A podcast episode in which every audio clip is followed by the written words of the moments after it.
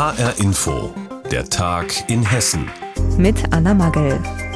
Los geht's mit der ersten Fashion Week in Frankfurt. Doch die findet jetzt anders statt als erwartet. Modenschauen, Promi-Auflauf und glamouröse Partys. Tja, Fehlanzeige. Die Premiere der Fashion Week in Frankfurt findet wegen Corona hauptsächlich im Internet statt. Ein bisschen Mode vor Ort soll es aber trotzdem geben. Zum Beispiel stellen junge Designer ihre Kollektionen im Senckenberg Museum vor. Und vor der Alten Oper gibt es einen 25 Meter langen Laufsteg. Zugelassen sind immerhin 100 Gäste.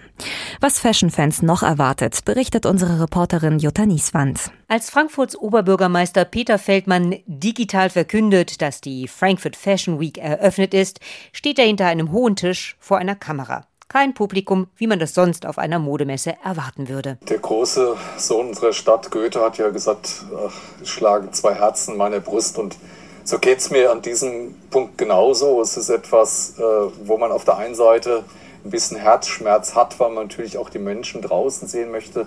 Man will sie erleben, man will bei ihnen sein und die Menschen wollen auch raus. Das Bedürfnis ist ja nach dieser Hochphase der Pandemie im Augenblick hat sich ja zum Glück etwas abgeschwächt, unglaublich stark. Dass das jetzt ausgerechnet zur Frankfurt Fashion Week nicht möglich ist, findet Feldmann bedauerlich. Trotzdem gibt es ein paar Veranstaltungen auch in der Stadt, zum Beispiel auf der Frankfurt Fashion Lounge auf dem Opernplatz, wo Jungdesigner auf einem 25 Meter langen Laufsteg ihre Kollektionen zeigen, mit Platz für 100 Gäste. In der jetzigen Situation mit der Pandemie haben die Kleinen gesagt, naja, wenn wir die Großveranstaltungen nicht machen können, dann machen wir ein paar kleine Veranstaltungen weil diejenigen, die als lokale Akteure vor Ort sich engagieren, waren so ungeduldig, dass sie jetzt einfach nach vorne gerannt sind. Aber das ist Frankfurt. Die Menschen machen das einfach. Die hören, jetzt geht Mode los, jetzt geht Fashion los, Nachhaltigkeit geht los, dann packen die schon mit Laufstege aus und bauen die in der Stadt auf. Schließlich wird es diese Laufstege auf dem Gelände der Messe Frankfurt nicht geben. Dafür aber eben jede Menge digitale Konferenzen und Diskussionen rund um die Modebranche. Messe-Geschäftsführer Detlef Braun sieht darin auch etwas Positives. Ich glaube, eines der Highlights in dem Fall ist, dass wir unser Versprechen gehalten haben, letztendlich aus der Frankfurt Fashion Week die internationalste Fashion Week zu machen in dem Fall. Und das realisieren wir durch das Frankfurt Fashion Week Studio in dem Fall, das zwar digital stattfindet, aber weltweit auch in diesem Fall ausgestrahlt wird. Ziel soll sein, alle relevanten Marktteilnehmer der Mode- und Textilindustrie zusammenzubringen, um vor allem Lösungen für mehr Nachhaltigkeit in der Branche zu finden, von den Rohstoffen über die Produktion bis zum Handel. Deshalb auch der sogenannte SDG Summit, eine Konferenz unter der Schirmherrschaft der UN, in der es um die Nachhaltigkeitsziele der Vereinten Nationen geht, wie keine Armut, kein Hunger und Maßnahmen zum Klimaschutz. Der Umzug der Fashion Week von Berlin nach Frankfurt ist der Modemesse gut bekommen, findet Anita Tillmann, Chefin der Premium Group, die die Fashion Week in diesem Jahr zum ersten Mal mit der Messe Frankfurt gestaltet. Man merkt, dass Frankfurt ein aktiver, progressiver und internationaler Handelsplatz ist. Das ist wirklich toll und schnell. Da ist richtig Druck hinter. Das hat uns jetzt überrascht und finden wir natürlich sehr positiv. Und ich glaube, Frankfurt ist jetzt einfach dran. Umso mehr freut sie sich, wenn die Fashion Week dann im Januar live stattfinden kann. Sie betont aber auch, dass die Modemesse dann hybrid sein wird. Das Frankfurt Fashion Studio ist kein einmaliges Format, sondern das wird es dann auch geben als digitales Kernstück der Fashion Week für den internationalen Austausch. Jutta Nieswand über den Startschuss der Fashion Week in Frankfurt. Die Messe findet dieses Jahr hauptsächlich digital statt, wegen der Corona-Pandemie. Und damit wir die Pandemie in den Griff bekommen und endlich wieder zur Normalität zurückkehren können, wird ja fleißig geimpft. Und an diesem Wochenende gab es noch zusätzlich in einigen Kommunen Sonderimpfaktionen, und zwar mit dem Impfstoff von Johnson Johnson.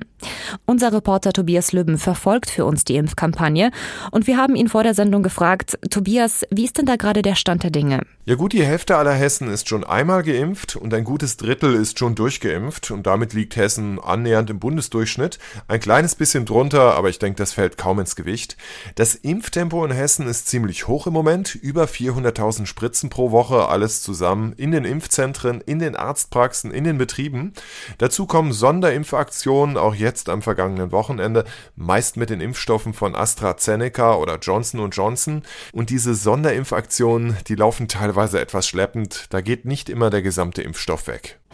Und warum ist das bis jetzt so schleppend gelaufen? Liegt es am Impfstoff oder gibt es inzwischen noch weniger Nachfrage? Ja, es liegt wohl hauptsächlich an den Impfstoffen, denn wir wissen es, das Serum von AstraZeneca zum Beispiel, das hat bei manchen kein gutes Image. Sie lehnen den Impfstoff ab, aus Angst vor Nebenwirkungen. Und mittlerweile ist es auch einfach so, für die meisten ist es möglich, auch an eine Impfung mit einem anderen Impfstoff zu kommen, zum Beispiel mit BioNTech Pfizer, zum Beispiel eben im Impfzentrum des Landkreises oder der kreisfreien Stadt, in der man wohnt.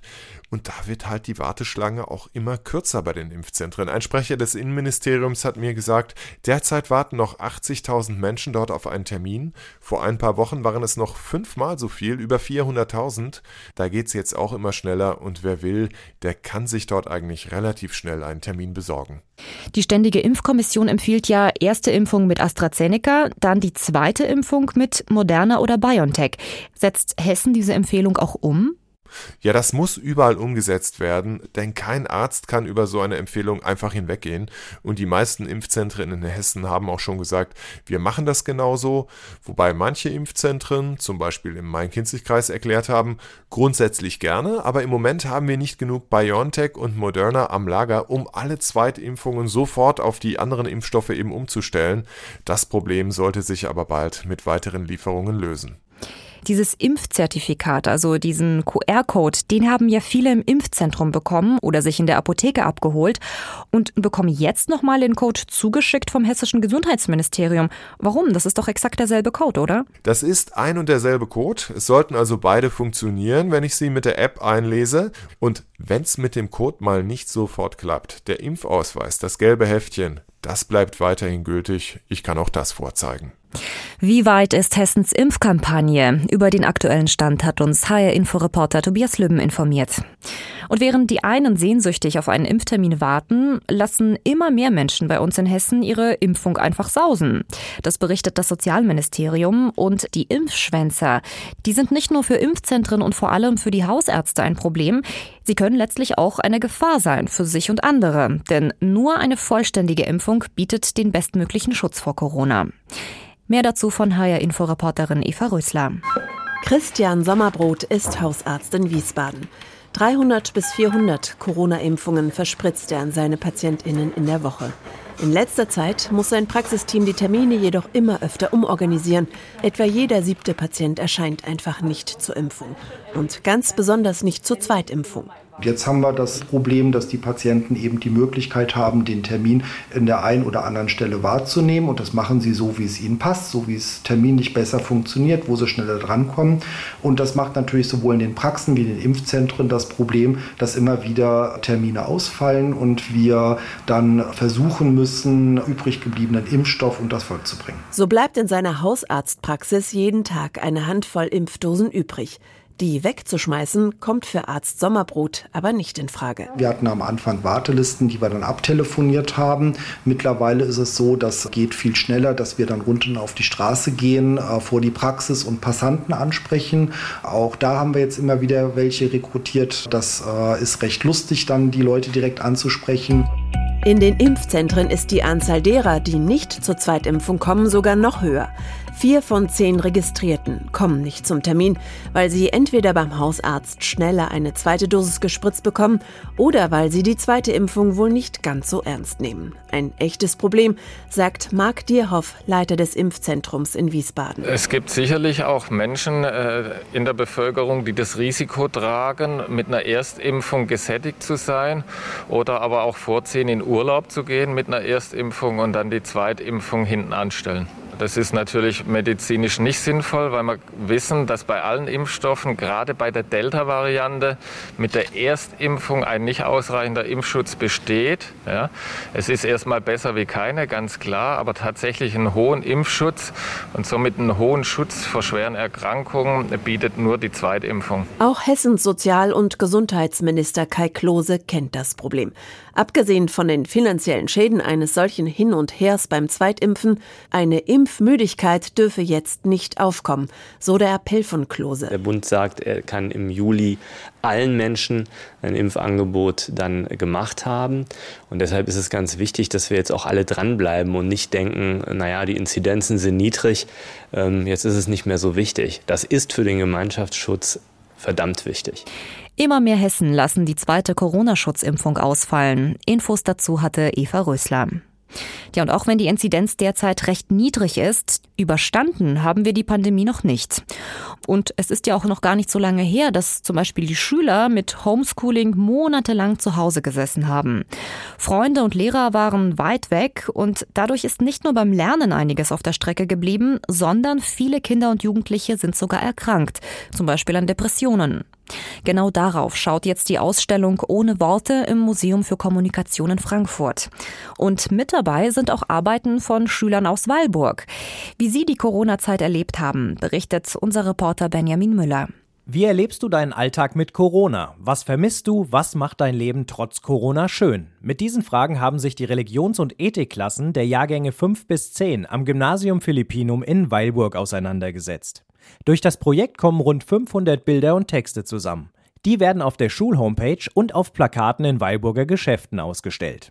Eins davon ist das von Kilian Freihold. Ich hatte so ein fotografiertes Bild eben und von mir selber eben. Ich saß im Dunkeln vor ähm, einem sehr hellen Computer und ja, meine Augen, alles war gerötet. Ich war in einer Stresssituation und da drumherum lag überall zusammengeknüllt irgendwelche Papierchen und äh, Hefte. Kilian sagt, der Stress und Frust in der Corona-Zeit sei bei ihm sehr groß gewesen. Das soll sein Bild zeigen aber er will damit noch etwas anderes erreichen. Vor allem auch so ein bisschen für die Jugend zu sprechen, die eben meiner Meinung nach sehr vergessen wurde. Ähm, und wir waren fast sechs Monate im Lockdown und haben Freunde nicht gesehen, mussten nur mit Lehrern kommunizieren über Plattformen und übers Internet. Und ja, da wurde von politischer Seite nicht an uns gedacht. Die Hessenschau berichtet über die Bilder der Weilburger Schülerinnen und Schüler und so wird Nina Woborski vom Museum für Kommunikation in Frankfurt darauf aufmerksam.